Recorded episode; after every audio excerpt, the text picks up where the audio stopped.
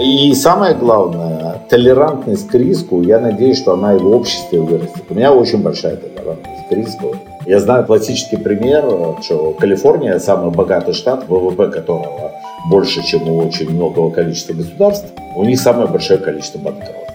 Люди не боятся пробовать, ошибаться и находить, а общество относится толерантно к тому, что есть право.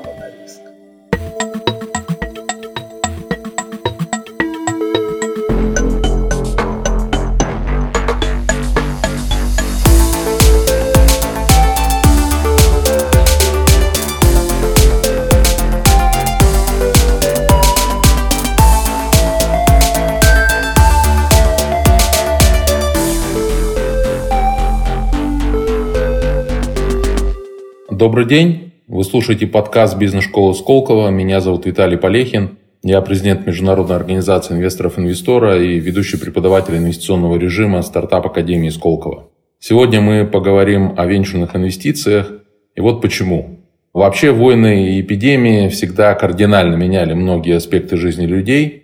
И текущая пандемия оказалась таким значительным глобальным потрясением с большим количеством пострадавших индустрий, рецессии экономик некоторых стран, более чем двумя миллионами погибших от вируса. Все эти факторы сильно повлияли на всю жизнь людей. Но то, о чем мы хотим поговорить, это, конечно же, технологические стартапы и технологические стартапы, связанная с ним индустрия венчурного капитала из-за принудительной диджитализации, повсеместному переходу в онлайн, можно сказать, оказалась основным бенефициаром. И профессиональные венчурные инвесторы после очень короткого снижения активности в самом начале пандемии увеличили финансирование стартапов. К ним активно присоединились и нетрадиционные венчурные инвесторы, бизнес-ангелы, семейные офисы, институциональные инвесторы, так называемые туристы венчурного рынка. Что говорит еще о том, что технологические стартапы, быстрорастущие компании уже перестают быть альтернативными инвестициями, а занимают все больше места в портфелях э, всех инвесторов. Очередь в ближайшее время за активным развитием каких-то новых инструментов, технологий, которые теперь занимают умы не только визионеров и футуристов, а вполне прагматичных инвесторов. По результатам 2020 года мы увидели существенный рост объема финансирования стартапов во всем мире. В Северной Америке, Азии и Европе объем финансирования стартапов год к году вырос на 15% и составил где-то 259 миллиардов долларов. При этом в Азии объем финансирования, вот по данным CB Insights, увеличился на 28% год году, в США на 12%, в Европе на 1%. В бизнес-школе Сколково активно следят за трендами, за венчурными инвестициями, и в апреле пройдет очередной курс венчурной инвестиции в стартапы для тех, кто не только ищет инструменты по повышению доходности, но и хочет научиться находить, оценивать компании для выгодных вложений, выстраивать успешные стратегии выхода из инвестиций на российском, ну и, конечно, на зарубежном рынках. Я хотел бы представить нашего собеседника. Это Игорь Рябенький, известный венчурный инвестор, основатель и управляющий партнер фонда Altair Capital. Игорь, привет. Привет, Виталий. Я чуть-чуть, можете, поправлю секундочку. Венчурной компании Altair Capital, поскольку фондов у нас сегодня вот в РБК был про наш уже четвертый фонд. Так что это не фонд, а венчурная компания, которая управляющая компания, которая управляет венчурными фондами.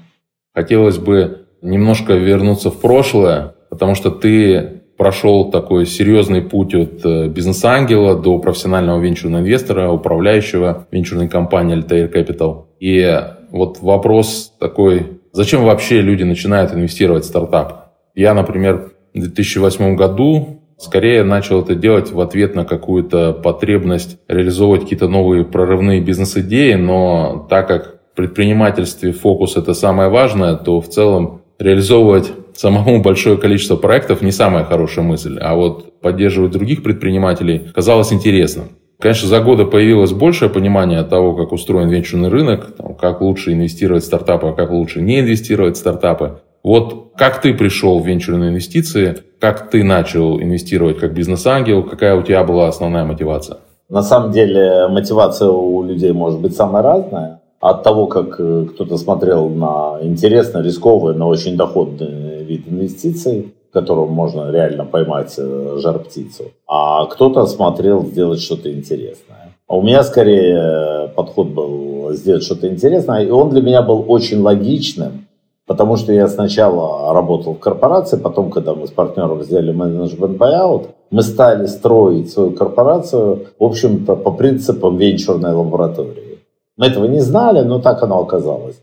То есть э, я разделил компанию там на X э, дивизионов, эти дивизионы постоянно прирастали. И это выглядело так, что мы брали команду, идею, значит, давали первичное финансирование, наделяли команду опционами и вперед. Разница со стартапами это только в том, что мы не искали готовое, а мы штурмовали, какую идею мы хотим. И под эту идею уже, значит, работали.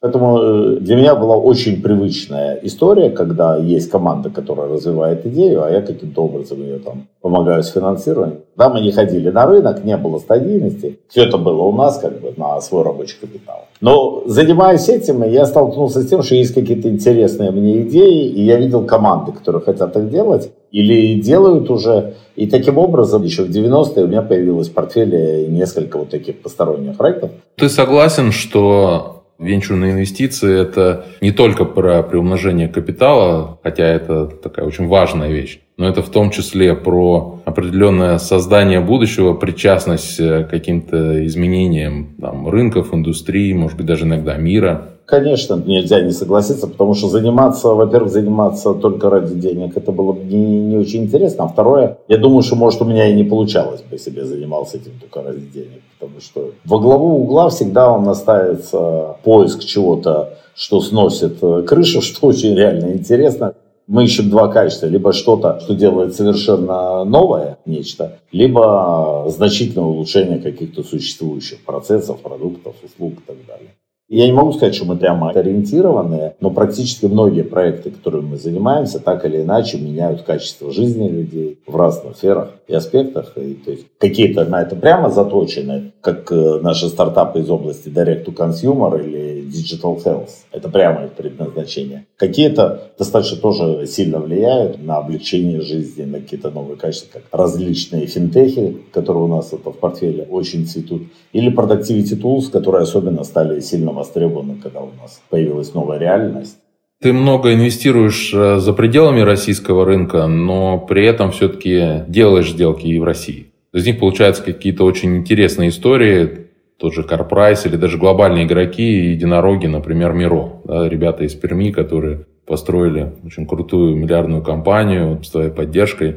Мечта любого стартапа, да, и, в общем-то, бизнес-ангелов, их инвесторов заключается в выходе на международные рынки и в России, конечно, тоже можно вырастить единорога, но всегда глобальный рынок – это круто. Все-таки ты делаешь исключение, инвестируешь в России тоже. В российских фаундеров я инвестирую очень. Прямо очень это дело люблю. До недавнего времени мы инвестировали и все время находили себе причины, чтобы инвестировать внутри России. То есть в проекты, которые идут на домашнем рынке. К сожалению, у нас в силу разных причин немножко разломана экосистема, все, всему венчурному рынку это известно. Эти стартапы очень тяжело вырастить и продать. То есть э, цель венчура, как бы мы ни увлекались процессом, нашей целью является все-таки выход, в конце концов. Но вот э, с выходами это как раз очень тяжело. То есть есть всего несколько потенциальных покупателей на рынке, которые, в общем-то, достаточно монопольно могут э, диктовать условия, а многие хорошие проекты просто не находят выхода нас очень слабо греет, потому что мы же инвестируем венчур, мы инвестируем задорого. И поэтому, если мы начинаем выходить через дивидендную схему, то мы можем выходить очень долго. Поэтому отличие венчурного проекта от невенчурного, одно из основных, в том, что он создается для того, чтобы увеличить стоимость проекта. И, соответственно, поэтому мы инвестируем, поэтому проект ранней стадии может стоить 5 миллионов или 10 миллионов. Потому что рассчитываю, что потом будет стоить 100 миллионов или миллиард, и мы сможем свою долю продать с достойным мультипликатором. Если же мы входим в проект, он хорош, он начинает расти, становится прибыльным, начинает платить дивиденды, но он никому не интересен для покупки, то это превращается в достаточно длинный, неинтересный цикл. Ну, это одна причина выхода. Но есть вторая причина, которая меня заставляет все-таки иногда уходить, когда я смотрю, что вот я бы очень хотел, чтобы в России была эта технология. Проект хороший, но не готов к масштабированию. Тогда чаще всего я это делаю как ангел все-таки. То есть я считаю, что этот проект очень полезный, он делает очень крутое дело, но я не вижу, как мы его там толком продадим. Это для меня уже больше такой импакт инвестирования. И это, кстати, большим парадоксом для меня является. Потому что я всегда, когда говорю, что я считаю, что Россия технологически вообще по многим вещам по телекоммуникациям, по финтеху, по услугам. Она вообще впереди планеты всей. При этом при таких мозгах и такой развитости внутренней IT-инфраструктуры мы имеем полностью незрелый, абсолютно зачаточный рынок э, инвестиций позднего роста и инвестиций и тем более рынка слияния и поглощения. Это, конечно, очень сильно замедляет инвестиции в чисто российский стартап. Ну, еще одним фактором является, конечно, что российский рынок, он достаточно маленький для многих проектов. То есть есть приятные исключения, и мы знаем, что у нас есть несколько юникорнов. Из последних это HeadHunter и Озон, которые являются не монополистами, но такими ведущими игроками рынка, и поэтому достаточно много стоит. Но если проект не является таким прямо панроссийским, он э, не лидирует всю поляну, то у него нет выхода. Ну и, кстати, мы знаем, что Озон пытался продаться, и это было много лет, и достаточно сложно, и там близко к невозможному. Мы знаем, что сейчас происходит с компанией Иви, которая выросла, что? Ну ничего, то есть это отличный проект, хорошие потоки, но вот иди его продай. С IPO тоже сложности, там, в силу наших законодательных ограничений. Вот поэтому я бы очень хотел, чтобы все расцветало на внутреннем рынке круче, чем где-то, и, и много для этого делаю, готов делать больше. Но вот нужно, чтобы и инфраструктура создавалась, и юридические, и финансовые аспекты тоже должны способствовать. Согласен ли ты с тем, что инвестиции в стартапы из таких альтернативных э, все больше становится таким распространенным классом активов. Соответственно, там у многих институциональных инвесторов уже превышают классические 5-10% в портфеле. Я смотрел последний отчет за 2020 год эндаумент фонда университета Еля. Там получается, что именно венчурные инвестиции показывают один из лучших результатов по доходности среди других активов. И у них с 2013 года, когда венчур занимал где-то 10% в портфеле, в результате к 2020 размер вырос до 30%, и это 7.7 миллиардов долларов. Причем для таких больших сумм как 7 миллиардов, доходность 23,5%, в принципе, у них как бы неплохо. Причем это уже за вычетом комиссий фондов, которые они так или иначе инвестируют или с которыми они инвестируют. Также получается, что многие другие институциональные инвесторы таким трендам подвержены. Что ты по этому поводу думаешь? Условно, как венчур из альтернативных в мейнстрим превращается? Я считаю, что, конечно, для этого было много сделано в мире за последние 10 лет. За это время росла инфраструктура. Вовлечение, конечно, пошло. Как профессиональные инвесторы стали расти, количество фондов стало повышаться, корпоративные фонды пришли на рынок, пришли непрофессиональные инвесторы. Но при этом получалось, что в целом, в общем-то, венчурный рынок рос быстрее, чем фондовый, несмотря на то, что фондовый рынок у нас уже практически не снижаясь, растет 2013 год. И понятно, что такие большие прибыли, когда стали появляться юникорны, когда оценки стали улетать в облака, когда появились свои IT-компании, которые стоят триллионы, это не могло пройти мимо внимания, в том числе и таких крутых организаций, как эндаументы университетов, пенсионные фонды и другие. И я когда начинал инвестировать, я понимал, что я основные все свои средства вкладываю, потому что я этим занимаюсь. Но я думал, что мне надо больше диверсифицироваться. Вот я за 10 лет недавно подвел итоги те остальные виды, которые не альтернативные, куда я вкладывал, доходность показали гораздо более низкую. Включая и фондовый рынок, и включая, я вкладывался в фонды недвижимости, и в проекты недвижимости, и в энергетику, там что-то пытался вкладывать. Привело меня к выводу, я не решил, что диверсификация не нужна, но я решил, что то, что если сегодня я вкладываю в вечер больше 90%, то я сильно долю снижать не готов. Потому что это реально бурно растущий рынок. Мы переживаем, в общем-то, очередную технологическую революцию, и IT-сектор является ее движителем. С другой стороны, никого не должно обманывать, что на рынок пришло как много непрофессиональных инвесторов, так и много непрофессиональных предпринимателей. И поэтому уровень смертности, мягко говоря, не улучшился среди стартапов. Есть очень много проектов, которые начинаются и не проживают первый год. Поэтому всегда инвестировать нужно умеючи, потому что не умеючи можно просто терять все деньги даже на быстрорастущем рынке. О непрофессиональных инвесторах. Есть такой четкий тренд на, условно, там, соинвестиции непрофессионалов, таких как LP, физические лица, бизнес-ангелы с э, профессиональными венчурными фондами. Даже AngelList в определенный момент перестал давать возможность бизнес-ангелам на платформе инвестировать в те стартапы, которые они хотят, только как бы в синдикатах с профессионалом, потому что бизнес-ангелы инвестируют вечно не туда, а потом говорят условно там AngelList плохой. И поэтому здесь тенденция такая еще, что какое-то время уже венчурные фонды активно смотрят на пассивные стадии, то есть на ранние стадии. Я знаю, и Альтаир тоже активно инвестирует на таких достаточно ранних. А вот когда мы говорим про поздние стадии, тоже не профессионалы, так называемые туристы венчурного рынка, различные даумент-фонды, корпорации, хедж-фонды,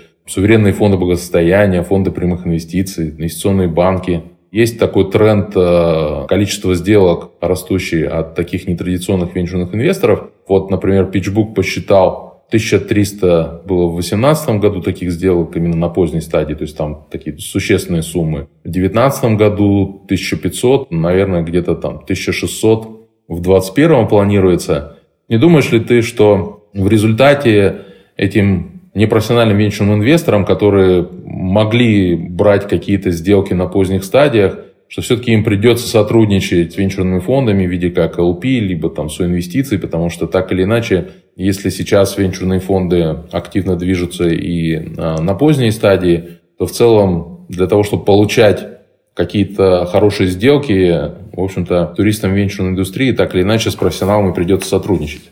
Я считаю, каким бы длинным ни было это время, это временно.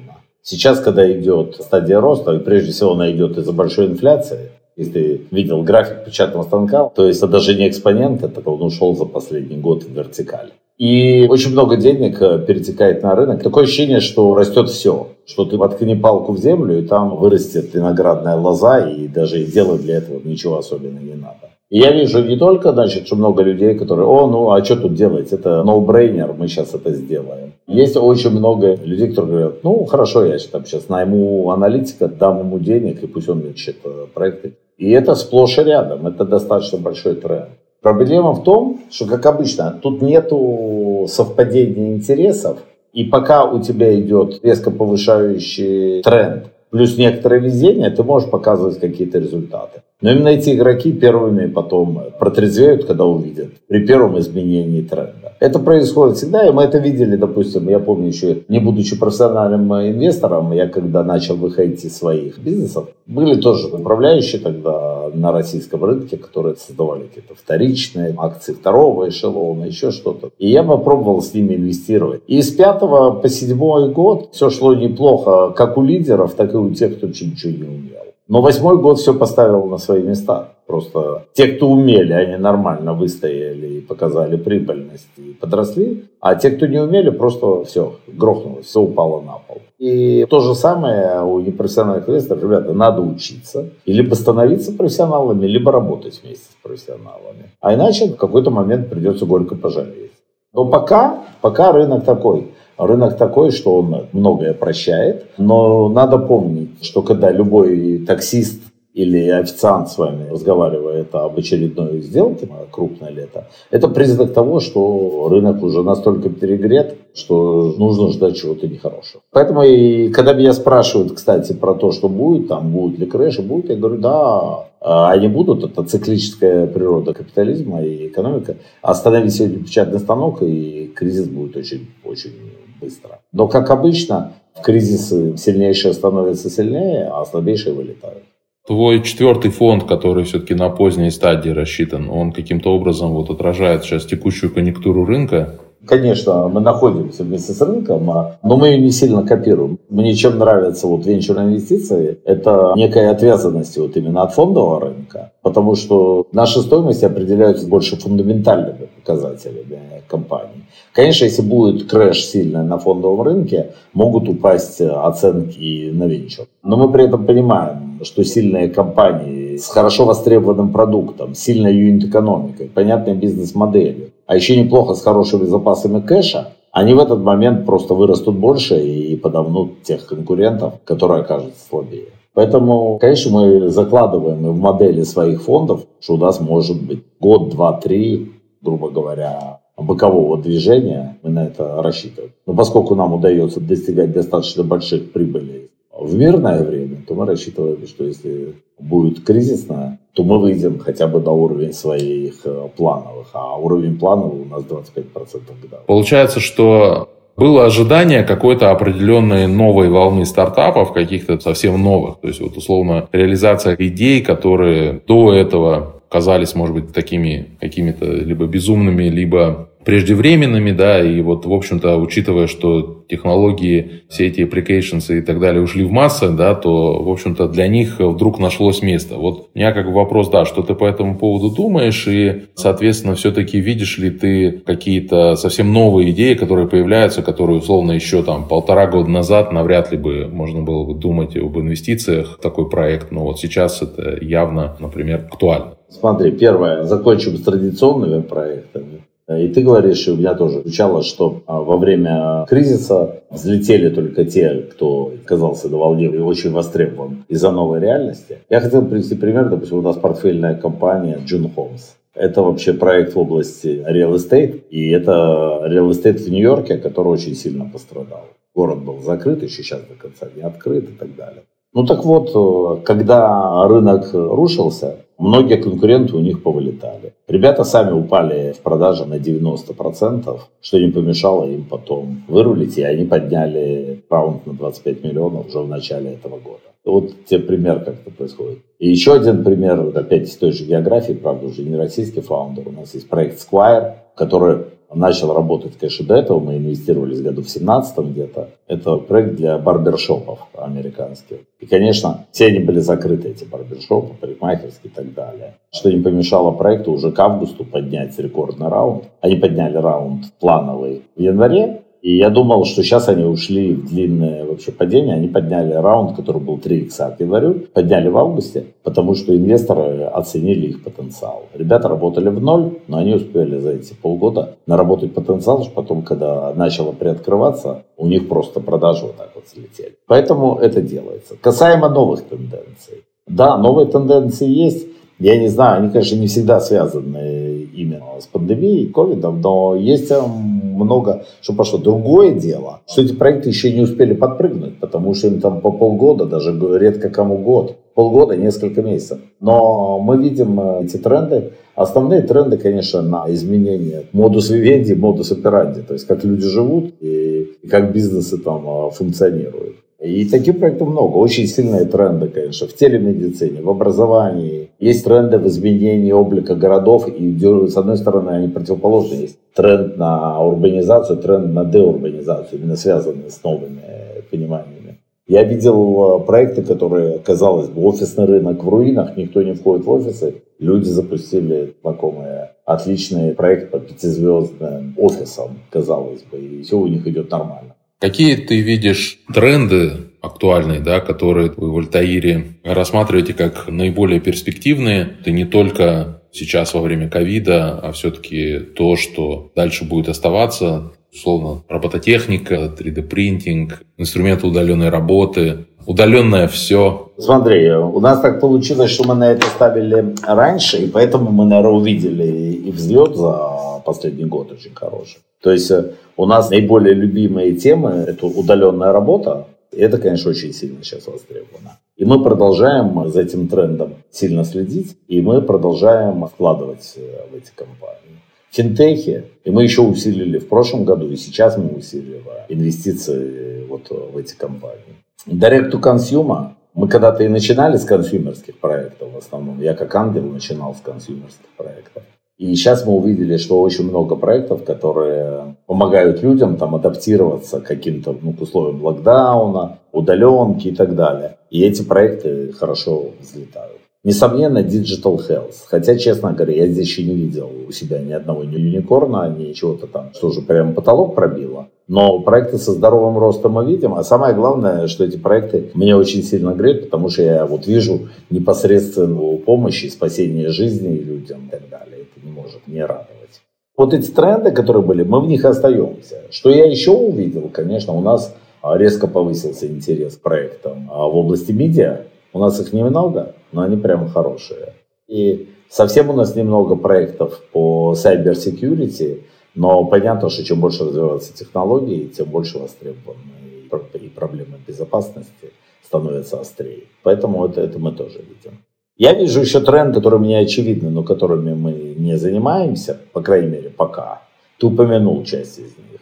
Роботы, мы практически в них не присутствуем. Хотя это понятно, что сейчас за этим будущее. Просто там нужна достаточно большая специализация. Мы не присутствуем, допустим, в адресной доставке лекарств. Потому что мы вообще в инвазивную медицину стараемся не ходить, там все дела. Хотя вот в диагностике мы присутствуем по полной программе.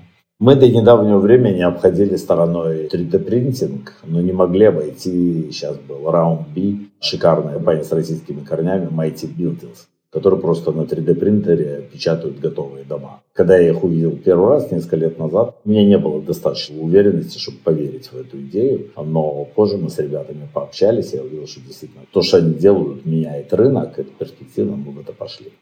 Из последних трендов, кстати, вот про экспорт технологий, я рад, что мы разглядели и инвестировали в компанию Frictional More, которая практически экспортировала модель, которая там делает самокаты Яндекс.Лавка и которая очень классная. И они его экспортировали в Штаты, и в течение полугода после нашей инвестиции уже фонд первой категории сделал раунд. Поэтому трендов много. Мы не стараемся быть везде, а мы стараемся быть в тех трендах, которые нам понятны и в которых мы предполагаем, что в ближайшие 5-7 лет мы увидим хорошее масштабирование, там, где есть сильные команды и большой рынок. Есть статистика, которая показывает, что, например, в США рост количества новых стартапов в июле 2020 достиг пика, то есть где-то 95% к 2019.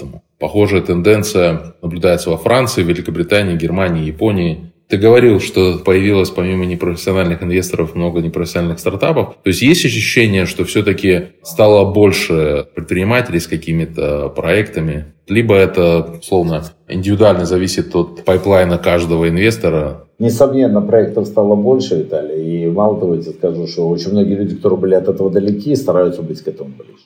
В этом играет э, роль, конечно, и примеры успехов. 10 лет назад у нас в России кто были на слуху только внутренние проекты, это Яндекс Имейл. А сейчас мы видим, помимо внутренних проектов, которые еще несколько сходили на IPO, юникорны, мы видим и проекты, которые начали покорять мир. эти истории не могут не дойти. Конечно, фильм «Социальная сеть» был 10 лет назад, когда люди узнали, что могут быть проекты, которые начинают стоить миллиард долларов, а сделаны до коленки в общежитии. И, эм, конечно, много молодых людей стремятся попасть в эту сферу и начинают делать проекты. И много очень, конечно, неудач. Но я считаю, что эти неудачи только, в общем-то, помогают и закаляют. Потому что если ты не пробуешь и не делаешь, то есть если у тебя есть стремление, надо придумывать, пробовать делать. Другое дело, что стараться не высасывать из пальца, а делать так, что реально либо находить потребность, которая плохо удовлетворяется, либо понимать, что ты создашь эту потребность. Потому что люди, когда начинают высасывать пальцы, они часто высасывают что-то очень мелкое, и потом удивляются, что инвесторы это не воспринимают и не сильно хотят это поддерживать. Поэтому надо, во-первых, думать глобально, не обязательно стремиться за границу, потому что можно делать у себя в стране, но делать, если даже вы делаете у себя в стране или в городе, делайте что-то масштабное, что-то большое. Тогда вы будете отличаться от мелкого бизнеса, который тоже отличное начинание, имеет право на жизнь, но это не вечерная история. И самое главное, толерантность к риску, я надеюсь, что она и в обществе вырастет. У меня очень большая толерантность к риску. Я знаю классический пример, что Калифорния самый богатый штат, ВВП которого больше, чем у очень многого количества государств, у них самое большое количество банкротств. Люди не боятся пробовать, ошибаться и находить, а общество относится толерантно к тому, что есть право на. Есть право у предпринимателя, есть право у тех инвесторов, которые с ним а, инвестировали, ошибиться. Кто-то потеряет время, кто-то потеряет деньги, все получат опыт. То есть это, это вопросов нет. Это не значит, что я сам лично намерен инвестировать в проекты, которые будут неудачными. Но сколько бы я ни выбирал самые удачные проекты, все равно ряд проектов не взлетит. Или взлетит, но они взлетят настолько невысоко, что может даже не вернуть те деньги, кто это проинвестировал. Но при этом а, мы все равно продолжаем пробовать, мы продолжаем давать а, шанс проектам, которые мы считаем высокоперспективными. Из-за того, что мы это часто все-таки находим такие удачные проекты достаточно рано, у нас и получается отличные потом мультиплы и суммарная а, доходность э, инвестиций, мягко говоря, очень привлекательна. Учитывая твой текущий опыт, если бы ты мог дать несколько советов самому себе, начинающему путь как бизнес-ангела там, много лет назад, Сколько, наверное, 20 лет назад, да, ты начинал как бизнес-ангел? 20 лет назад и больше я начинал как бизнес-ангел, но я тогда не знал, что я бизнес-ангел. Давай возьмем, когда я начинал 10 лет назад, это уже более такая, кадет 10 года, человек я уже начинал осознанную карьеру профессионального бизнес-ангела. И я бы дал себе тот совет, который я себе и тогда дал. Я когда пришел на рынок, я понял, что я хочу, но я не понимаю. Я не понимаю четко, что, как, где. И поэтому я начал судорожно искать на рынке людей, которые знают. И этот же совет я даю сегодня. Ребята, посмотрите, кто знает, разберитесь хорошо. Потому что псевдогуру тоже очень много, с которыми вы придете не туда. Я два года проболтыхался, и за это время уже стал сам достаточно успешным инвестором. Может быть, мне помог мой предыдущий опыт – Потому что мои самые первые проекты, которые я вложил уже в этой профессиональной карьере, это были Лингвалео и Профиру. То есть, скажем так, абсолютно неплохой старт для начинающего ангела. Поэтому сегодняшний совет я бы сказал, что да, учитесь и ищите сильных игроков, с кем вместе вы можете и заработать, и пройти школу хорошо. Игорь, спасибо большое за беседу, за мысли, такие многие откровения, которыми ты поделился. Я напомню, с нами был основатель и управляющий партнер венчурной компании Altair Capital Игорь Рябенький. Игорь, спасибо. Спасибо, Виталий, и спасибо всем, кто это будет слушать.